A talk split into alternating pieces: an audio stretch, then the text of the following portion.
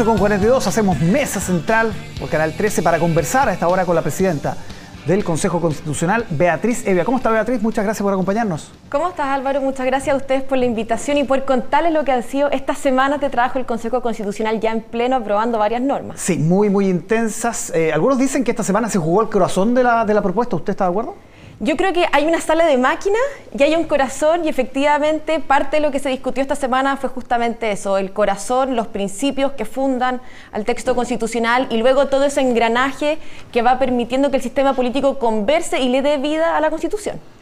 ¿Cómo recibe usted esas críticas que dicen que el proceso no ha sido transversal, que ha caído lo partisano, lo identitario, los mismos pecados de la convención anterior? Usted como presidenta, ¿cómo recibe eso? A ver, yo creo que primero hay que ir a los hechos, yo creo que lo que se dice es mucho, pero si uno ve la realidad, lo cierto es que el 53% de las votaciones en el Pleno han sido por unanimidad. Eso significa que hay espacio para acuerdos, que hay espacio para acuerdos amplios y transversales, desde el Partido Republicano hasta la izquierda, lo que significa que estamos tratando de construir un texto para mayorías. Un texto además que no refunda el país, un texto que además efectivamente utiliza el anteproyecto de los expertos como punto de inicio y no hay cambios eh, a nuestra nación, sino que no, por el contrario, estamos viendo cómo mejorar eh, el texto que le da vida luego eh, a, nuestra nación. Ya, ahora usted ha escuchado a los, a los oficialistas, a los consejeros oficialistas que dicen un 3, un 4% de las propuestas de ellos finalmente ha visto la luz, por lo tanto no podemos hablar de una transversalidad si un sector aprueba tampoco. A ver, en las unidades de propósito, en la discusión en comisiones, mucho también de lo propuesto por el oficialismo fue incorporado a esta. Mucho de las unidades de propósito, yo puedo contar del caso de mi comisión en particular, implicó conversaciones previas con el oficialismo, buscar textos que le hagan más sentido y aun cuando finalmente no los aprobaran, tratamos de hacer todas las eh, cercanías posibles para incorporar a la gran parte de los chilenos a este texto. ¿Qué le pasa a usted como presidenta del Consejo cuando abre el diario y encuentra, por ejemplo, hoy en el Mercurio la eh, encuesta de UDD, del desarrollo, diciendo que hoy, hoy por hoy, claro, la gente quiere, eh, esperaría una nueva constitución, más de un 50%, pero apenas un 12% aprobaría hoy, más de un 40% en contra. Y usted revisa CADEM, usted revisa Tú Influyes, y son cifras más o menos parecidas. Un proceso que, que está cuesta arriba. ¿Cómo lo ve usted? Es un proceso que partió cuesta arriba, es un proceso que si uno revisa los números históricos, desde un comienzo partió con un amplio rechazo ciudadano, algo que no fueron capaces de recuperar los expertos y que para el Consejo Constitucional, por supuesto, también ha sido complejo. Pero las fotografías son, o sea, las encuestas son eso, fotografías del momento que esperamos poder ir revirtiendo en la medida que se conocen cuáles son las normas, las medidas que se han incorporado en el texto. Si uno ve esas mismas encuestas también, cuando se les pregunta a las personas sobre la apreciación de normas eh, que se han propuesto y que se han incorporando, el nivel de acuerdo es también tremendamente alto. Por tanto, yo espero que en la medida que la gente se informe, tenga mayor conexión con un proceso que efectivamente causa mucha frustración después de lo que fue la experiencia de la convención anterior. Hay varios en el oficialismo que se están preparando para llamar a votar en contra. Eh, antes de que termine el proceso, o sea, eh, la, próxima fecha importante es el 7 de octubre, pero antes de eso ya hay muchos que se están preparando para votar en contra. ¿Cómo, cómo visualiza usted ese escenario y cómo se revierte? Lo que yo espero es que todos seamos tremendamente prudentes. Yo creo que Chile necesita recuperar el camino de la estabilidad, del progreso social y económico. Los chilenos necesitan poder recuperar la paz. Y en ese sentido creo que efectivamente poder cerrar el capítulo constituyente es tremendamente relevante. Eso no nos puede llevar a aprobar cualquier texto, sí nos tiene que llevar a, a revisar en profundidad el texto que finalmente se somete a plebiscito y revisarlo en conciencia, dejando de lado los prejuicios y viendo qué es lo que quedó finalmente escrito. Si no se aprueba, ¿lo verían como un fracaso del Partido Republicano? A ver, el Partido Republicano jamás fue un promotor de ninguno de estos procesos constitucionales. Por el contrario, siempre dijimos que el camino para solucionar los problemas, los grandes dolores de los chilenos era otro. Sin embargo, una vez que se nos hace un poco ser cabeza de este proceso, hemos hecho de una manera responsable, seria, compartido además con los 50 consejeros, porque esto no es solo responsabilidad del Partido Republicano. Por tanto, creo que si este proceso no resulta en un apruebo finalmente o no logramos tener un texto que le haga sentido a gran parte de los chilenos, creo que hay que analizar más ampliamente la responsabilidad de este proceso, que nos llevaron a iniciar un segundo proceso cuando quizás la ciudadanía ya no tiene esta pulsión constituyente. El presidente Boric le preguntaron esta semana a propósito de todo lo que se aprobó Eh, se mostró neutro, él dijo no van a encontrar en mí un antagonista, sin embargo dijo también lo que se ha aprobado hasta ahora no parece ser una, una propuesta que convoque, digamos, transversalmente. ¿Qué esperan ustedes del presidente para los próximos meses? ¿Neutralidad derechamente? ¿Que sea pro-apruebo? Como la última vez? ¿Qué esperan? A ver, yo entiendo que para alguien que, su proyecto ideal es el de la convención anterior, por supuesto que probablemente un texto que no es refundacional no lo va a convocar, pero yo lo que espero de un gobierno de todos los chilenos es que efectivamente dé los espacios para información transversales, amplio, sin perjuicio de la postura que legítimamente el gobierno puede tomar eh, una vez conocido el texto final.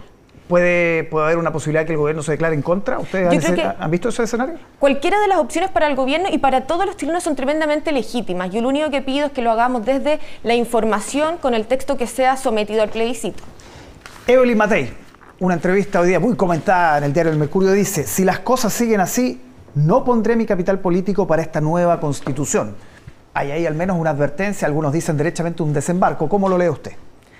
Mi preocupación hoy día es el proceso constitucional, no es el capital político de nadie, ni el mío, ni el de alcalde, ni el de candidatos presidenciales. Y creo que esa tiene que ser la preocupación de todos. Quedan mucho tiempo todavía para las elecciones y tenemos un plebiscito el 17 de diciembre y creo que todos tenemos que trabajar por un buen texto hacia Chile. Creo que además hay que distinguir de eh, la alcaldesa con lo que ha sido la actitud de Chile Vamos en este proceso una actitud constructiva, de, abierto al diálogo, abierto a encontrar puntos en común entre todos los sectores. Y eso es algo que rescato tremendamente del rol que ha tenido Chile Vamos. Creo que hemos podido lograr unidad de propósito y luego un texto en el Consejo, en el Pleno, que vaya haciendo sentido. Muchas cosas que se comentan como si estuvieran en el texto, lo cierto es que no están y mi llamado a opinar desde lo que está quedando escrito. Ya, ahora, la, la alcaldesa Matei, que es candidata probablemente presidencial de Chile Vamos, menos de la UDI, ¿No está representando a sus partidos, los partidos de Chile Vamos? ¿Eso me quiere decir? Yo no, yo no, soy miembro de Chile Vamos, por tanto no podría decir yo si, la alcaldesa representa o no Chile Vamos. Yo, como dije al comienzo, creo que hay que mirar los hechos.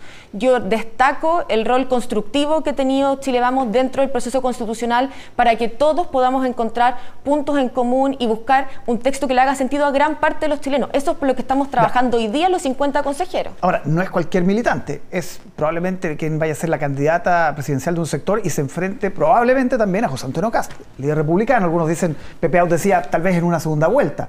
Por lo tanto, no es cualquier opinión. Por eso no, le, no le asigna una, suerte de, mayor importancia, de dramatismo lo que está diciendo, que se está básicamente bajando el proceso.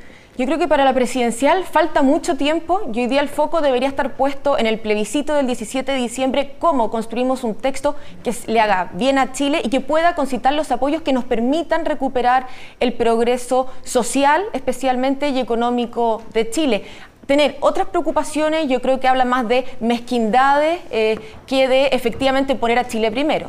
Ya, pero hay cosas que dice Evelyn Matei que son, relevantes y que no lo dice solamente ella. ¿eh? hay muchas de estas frases que uno las escucha a los partidos de, más de centro, a demócratas, que se llama amarillos, a la DC incluso. Se ha ido instalando en Chile una indiferencia respecto al proceso constituyente que no sé si a estas alturas se puede revertir. ¿Se puede revertir esa indiferencia? Esperemos que sí. Nosotros siempre hemos dicho, y, la alcaldesa en su entrevista también lo dice, de que quizás los chilenos se dieron cuenta que no es la constitución el espacio que resuelve los grandes dolores de los chilenos. Y por supuesto entonces que nosotros tenemos que construir un texto constitucional que abra puertas, que permita un sistema político, por ejemplo, que sí dé respuesta a esos grandes dolores de los chilenos. Porque lo que hemos visto es que el sistema político hoy día no lo ha dado. Y dudo que un sistema político que no lo ha dado hoy pueda hacer las reformas al sistema político necesarias para dar esas respuestas. Otra frase que, también eh, hace sentido en, los partidos de centro, se está siguiendo un curso en que si se aprueba o se rechaza, igual no se cierra el tema. Eh, queda abierto, por ejemplo, el tema de, la libertad de elección, que, escuchamos a Luis Silva durante la semana. ¿Cómo, cómo toma esas palabras? A ver, yo creo que efectivamente siempre hay espacios para conversar en torno a la Constitución. Sí me parece que de aprobarse este texto se cierra de cierta manera un capítulo constitucional sin perjuicio que las constituciones siempre pueden necesitar ajuste eh, en el devenir de su aplicación.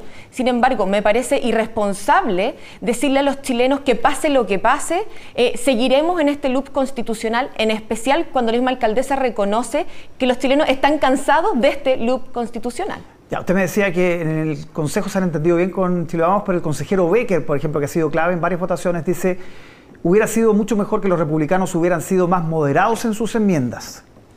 yo creo que siempre lo comentamos, que las enmiendas era poner sobre la mesa las posturas de las distintas bancadas respecto del anteproyecto era un segundo punto de inicio, por llamarle así, una nueva etapa en el proceso, que daba pie luego a una nueva etapa que también vivimos, que fue la de construcciones de unidades de propósito. Recordemos que aquí ningún partido por sí solo, ninguna bancada por sí sola puede aprobar normas.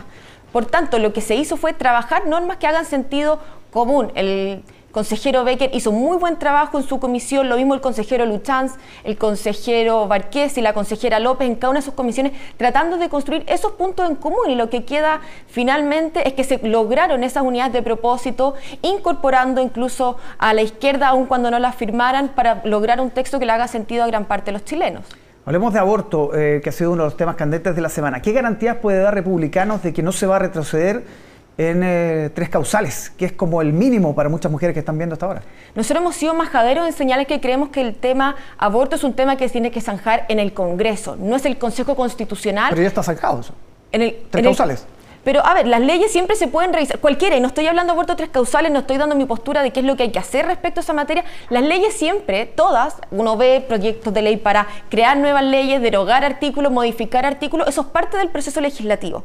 Lo relevante es que en el proceso constitucional nosotros no estamos haciendo ningún cambio que pueda afectar la ley de aborto tres causales junto a la entrevista a la alcaldesa Matei viene en la página siguiente una columna del rector Carlos Peña. Yo las invito a leerlo. Creo que es tremendamente relevante lo que Carlos Peña señala en su columna y aclara muchas dudas. Yo creo que las críticas que se han, que se han comentado vienen más desde los prejuicios que del alcance real y concreto de la norma. Hasta la píldora del día después podría estar en vilo, dijo la ministra de la Mujer. Yo creo que son ridiculizaciones de la discusión que se ha dado en el Consejo Constitucional que no aportan mucho a poder informar realmente a la ciudadanía del alcance de lo que se está discutiendo.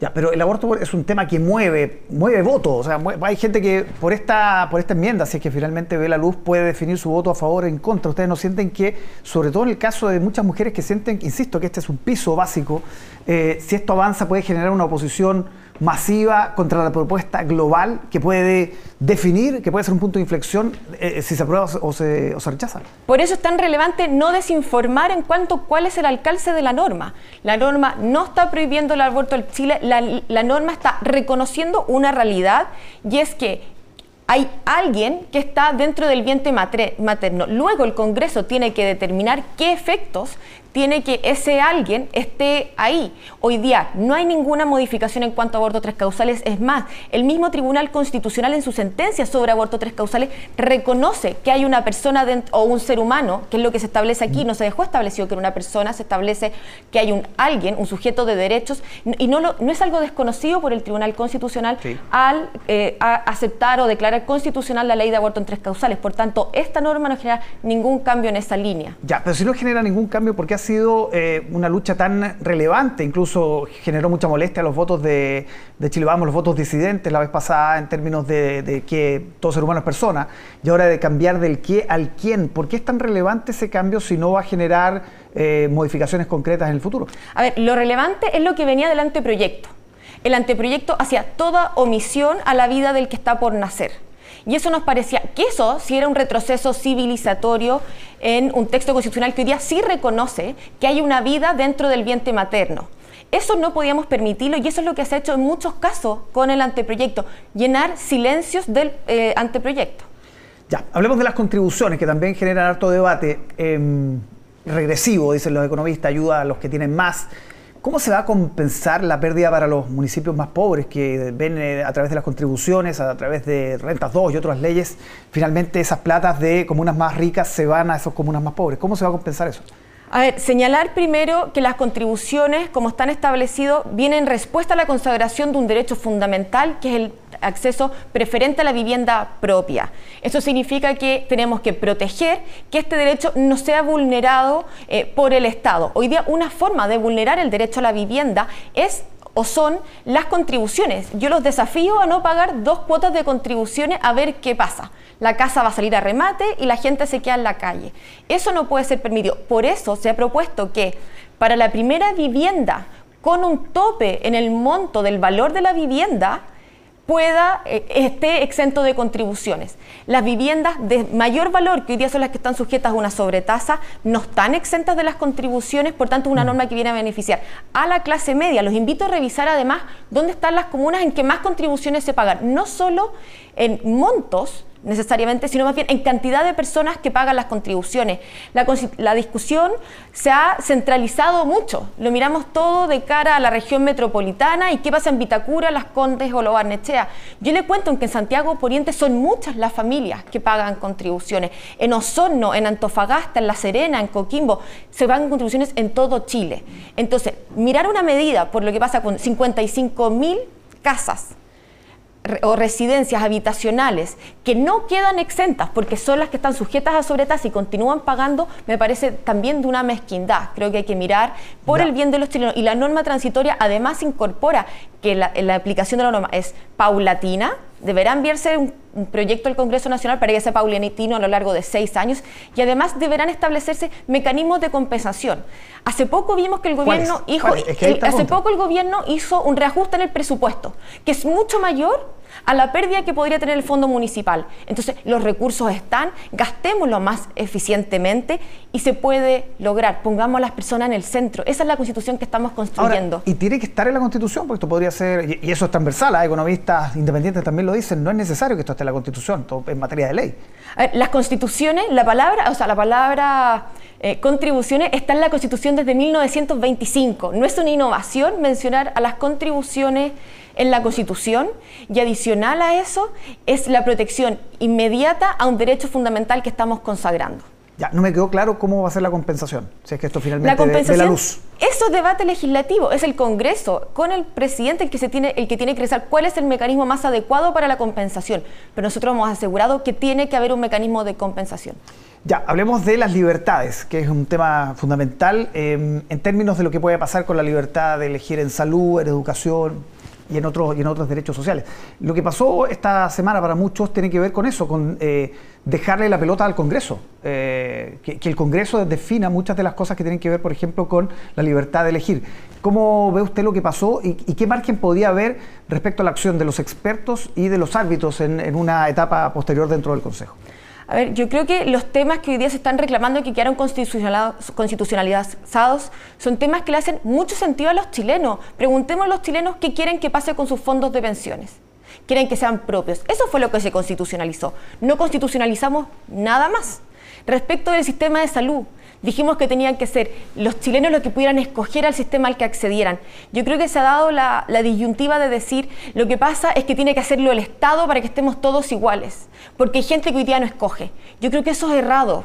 Yo creo que la solución no está en quitarle los patines a los que tienen patines hoy día, la solución está en ponerle patines a los que no los tienen, que todos podamos acceder a una salud oportuna, digna y de calidad. Y para esas son las condiciones que estamos creando en esta Constitución, que tú seas de bajos o altos ingresos puedas acceder a una salud de calidad, que puedas escoger, que más vulnerable no esté cooptado por el Estado, sino que podamos darles alternativas. Eso es lo que se ha estado estableciendo. A propósito de eso, em, con todo lo que se aprobó esta semana y eh, en términos de lo que ha pasado, que, ha agarrado un ritmo mucho más vertiginoso, ¿no? el, ritmo del Consejo.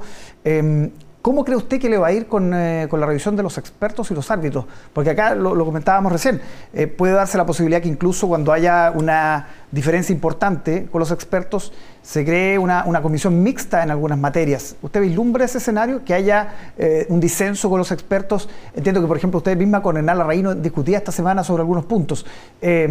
Que finalmente se tenga que definir esto en una comisión mixta, parecido a lo que pasa en el Congreso? Yo no tuve ninguna discusión con el comisionado Larraín, que no, que no, se, que no se malinterprete. No, no, no, ayer en el Pleno él, entendió que había una norma que nosotros estábamos suprimiendo y yo solo hice la aclaración porque habían habido varias confusiones en ese sentido de que la norma estaba contemplada por un artículo posterior que no alcanzamos a votar ayer y por eso quizás no se había revisado. Respecto de la cuenta pública participativa de los parlamentarios. Ya. Esa fue, esa fue la, el, tema que, que, conversé y que aclaré en el pleno porque me parecía prudente que la información esté arriba de la mesa completa y porque además era una comisión en la que yo había estado y había trabajado en la norma.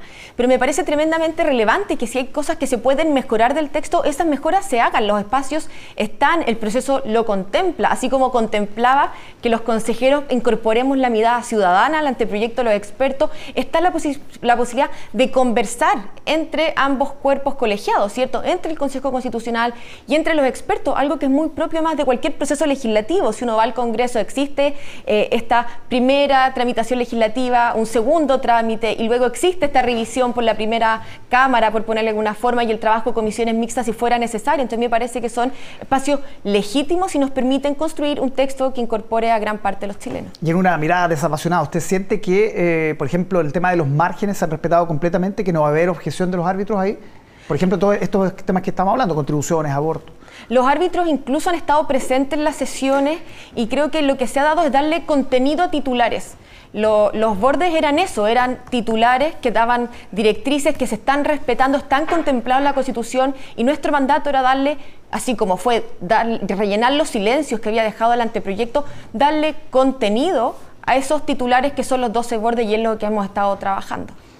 No hay una autocrítica hasta ahora respecto al trabajo, en el sentido de que al ver las encuestas, usted me dice, claro, la gente probablemente no está tan informada, que, puede ser cierto, pero al ver las cifras uno dice, algo acá no se está haciendo bien, o no se está comunicando bien, no, está llegando bien, o no se ha interpretado de una manera para que la gente eh, eh, presente un respaldo previo o, o alguna disposición a votar favorablemente. ¿Qué autocrítica se hace usted como presidenta?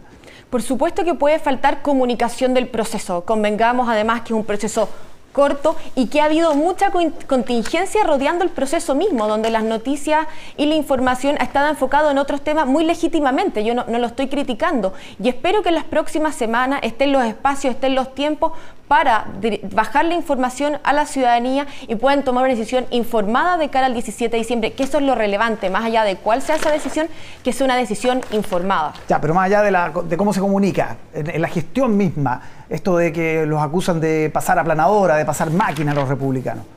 A ver, yo quiero reforzar algo porque se ha tratado de instalar que nos parecemos a la convención. Yo creo que eso hay que descartarlo de plano. Hay que ver cómo ha sido el proceso en las formas y en el fondo. En las formas ha sido un proceso serio, responsable, sin disfraces, sin gente votando desde la ducha. Por tanto, ya se marca una diferencia. Ha sido un proceso además en que las minorías o, los, sectores más minoritarios han sido escuchados. Nadie puede alegar en ninguna de las comisiones, en ninguno de los plenos, que sus posiciones no sean escuchadas legítimamente y respetadas. Nadie puede decir que hemos cerrado la puerta a conversar. Se han establecido todos los canales de conversaciones necesarias, todas las mesas de conversación necesarias, con consejeros y con comisionados cuando los consejeros han mandatado que sean comisionados quienes los representen. Eso marca una tremenda diferencia con el proceso anterior. Y reitero, el 53 de, la, por ciento de las votaciones que se han realizado para aprobar normas han sido con apoyo unánime. Eso también marca una tremenda diferencia respecto del proceso anterior.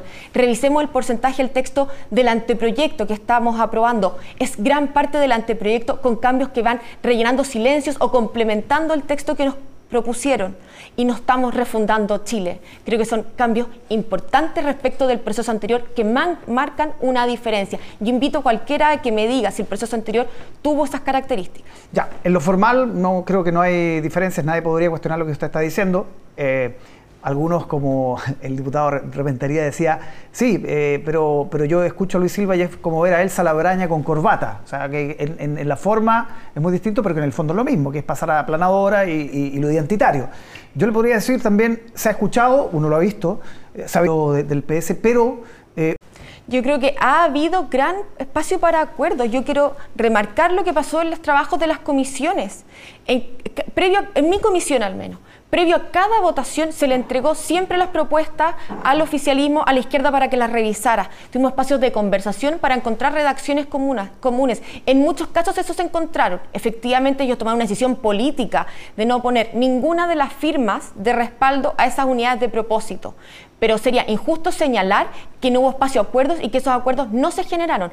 Incluso habiéndose generado mesas de conversación que llegaron a acuerdos y que luego el oficialismo decidió restarse por distintos motivos, nosotros avanzamos en la línea de esos acuerdos, respetamos en muchos casos lo que se había tratado de, buscar como punto de común, porque entendíamos que es necesario que esta constitución incorpore a gran parte de los chilenos, y es lo que se ha estado haciendo. Esos son los hechos, esa es la realidad. Lo que uno puede decir es mucho, pero eso es lo concreto. ¿Y por qué no se nota? ¿Por qué la gente no lo, no lo aprecia? Yo creo que hay una decisión política, por ejemplo, en las comisiones del oficialismo, la izquierda, de no haber incorporado su firma a las unidades de propósito. Y esa es una decisión política. El por qué lo hicieron hay que preguntárselo a ellos, preguntémoselo a los delegados de las bancadas de izquierda. Pero no me parece justo que por esa señal política se desconozcan los espacios de acuerdo que sí existieron. Por ejemplo, en temas tan comunes quizás como eh, la incorporación de la Antártica al texto constitucional. La izquierda se negó a firmar esa unidad de propósito en un texto que estábamos de acuerdo, acordado y conversado. Entonces son señales claras de que fue una decisión política lo que lo restó de poder construir estos acuerdos o dejar en evidencia, mejor dicho, estos acuerdos, porque los acuerdos existieron. Ya, ahora, pero no es solo la gente de izquierda lo que ve, lo que está viendo esto, lo mismo que comentábamos de la alcaldesa Matei, de los partidos de más de centro, demócratas, amarillos, eh, una, carta de Cristian Márquez esta, esta semana también a José Antonio Cast no está llegando lo que usted está planteando, no, se ve este, esta búsqueda de consenso, de acuerdo, eh, más allá de lo que usted está diciendo. Y quizás por eso digo que quizás hay que comunicarlo mejor. Yo los invito a escuchar lo que ha señalado, por ejemplo, la comisionada González. Hoy día muy contundentemente explica los espacios de acuerdo que se han generado, que aquí no hay nadie tratando de pasar máquina. Por el contrario, yo he sido majadera, desde el principio. Yo no quiero una mayoría pasando máquina, pero tampoco quiero una minoría obstruccionista o que trata de instalar algo que no es real. Ya, nos quedó pendiente el sistema político donde ya hay una decisión respecto a disminuir el número de parlamentarios, entiendo 50 a 138. El diputado, sí, 50 a 48 senadores el número de senadores se ha mantenido eh, como está en, la constitución vigente, que no está consagrado en la constitución el número en realidad, pero se ha mantenido la lógica de los 50 senadores y efectivamente en la Cámara de Diputados habría una disminución. Lo que aprobamos en la sesión de ayer fue en realidad mantener la elección parlamentaria en la primera vuelta presidencial. Los, los expertos proponían hacerla junto a la segunda vuelta presidencial y también aprobamos una disminución en la magnitud de diputados que se escogen por distrito. Hoy día son entre 3 y 8 y nosotros proponemos proponemos disminuirlo de 2 a 6. ¿Por qué? Porque ese aumento que se generó en algún minuto lo que provocó fue mayor fraccionamiento, que salgan electos candidatos con muy baja votación y que finalmente le hablaban a nichos y no a grandes mayorías. Eso es lo que se ha aprobado hasta hoy en la sesión del lunes de mañana. Efectivamente debería aprobarse la disminución del número de diputados y esperamos que así sea. 138, esa es la cifra. 138. Donde y, y la izquierda ahí cómo no, está de acuerdo en eso. La izquierda no dio el acuerdo efectivamente, en esto tratamos de construir de nuevo. Estuve yo en reuniones con varios consejeros y comisionados tratando de buscar un punto en común. Lo que pasa es que yo creo que aquí nosotros los republicanos partimos con una propuesta de 130. Eh, había una propuesta de la UDI que señalaba una banda entre un número y un número y el oficialismo que se niega a cualquier tipo de reducción en el Parlamento. Por eso fue imposible poder construir un acuerdo en esa línea, porque no había cómo encontrar eh, un punto en común con alguien que se niega tajantemente a poder buscar alguna disminución. Nosotros creemos que es tremendamente relevante disminuir el número de parlamentarios, no por muchos argumentos que han tratado de, endosarnos, sino más bien por qué. Porque el aumento de parlamentarios en la Cámara de Diputados no mejoró el debate político. Al contrario, lo que ha quedado en evidencia es que la reforma que se realizó el 2015 generó más fraccionamiento, más división, nichos y que no ayudan a construir los grandes acuerdos que hoy día los chilenos necesitan. Ahora, esto va a ir acompañado de un redistritaje. Ahí algunas regiones pueden ver eh, modificada su representación. ¿Cómo se va a cuidar esos equilibrios? A ver, naturalmente que al disminuir el número de parlamentarios, por distrito se van a escoger menos, pero viene acompañado efectivamente de un redistritaje, porque tenemos que cuidar la proporcionalidad eh, de la representatividad que tiene cada diputado en los distintos distritos.